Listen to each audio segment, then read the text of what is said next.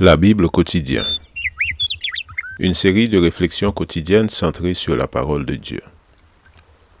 Que ce livre de la loi ne s'éloigne point de ta bouche. Médite-le jour et nuit pour agir fidèlement selon tout ce qui y est écrit, car c'est alors que tu auras du succès dans tes entreprises. C'est alors que tu réussiras. Josué chapitre 1, verset 8.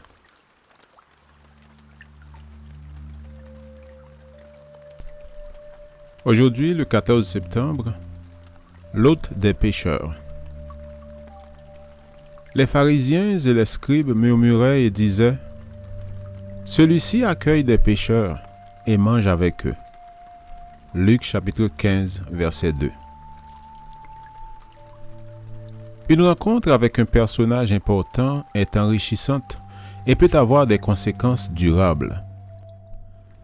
Certains ont vu leur vie transformée au contact de personnes estimées de la société. Dans certains pays, la coutume veut que le peuple n'ait pas de contact physique avec les princes ou du moins que le roi ne touche pas le commun des mortels. D'aucuns prétendent que c'est pour cette raison que la reine d'Angleterre porte très souvent des gants. Selon l'opinion générale à l'époque où Jésus était sur la terre, le pécheur pouvait transmettre son impureté. S'associer à des pécheurs reconnus comme tels revenait à renoncer délibérément à participer au rite du temple. Aussi, ceux pour qui une relation avec Dieu avait de l'importance évitaient tout contact avec la contamination du péché. Quel contraste avec Jésus. Lui qui était au-dessus du monde, situation dont il n'a tiré aucune gloire. Lui qui était le plus saint de tous. Lui qui est rien moins que l'égal de Dieu. Lui devant qui les anges se voilent la face. Il accueille les pécheurs. Il faut, dit-on, un langage angélique pour décrire un amour aussi profond si les pécheurs s'associent aux pécheurs, il n'y a rien d'anormal. Pourtant, dans sa sainteté, l'Éternel accueille les pécheurs. Il est l'hôte de ceux que le monde méprise. Non seulement il accueille les pécheurs, mais il s'approprie leurs péchés en les prenant sur lui. Il est le Dieu offensé, et pourtant il accueille ceux qui l'offensent.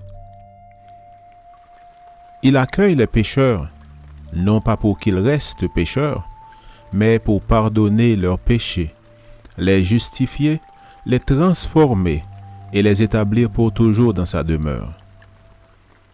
Nul n'est aussi précieux aux yeux de Dieu que celui pour qui il est mort. Jésus a accueilli les pécheurs non dans un lieu caché, mais à la vue de l'univers et du monde, pour que tous sachent que son pardon est complet. Citation.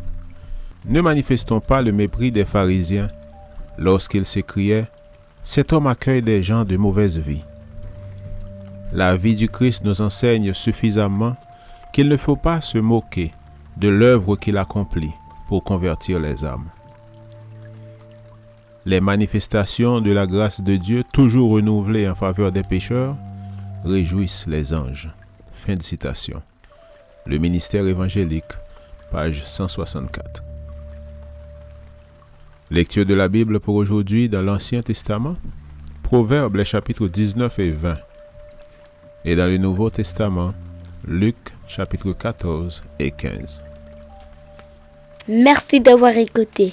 Je vous souhaite de passer une excellente journée avec Jésus. À la prochaine!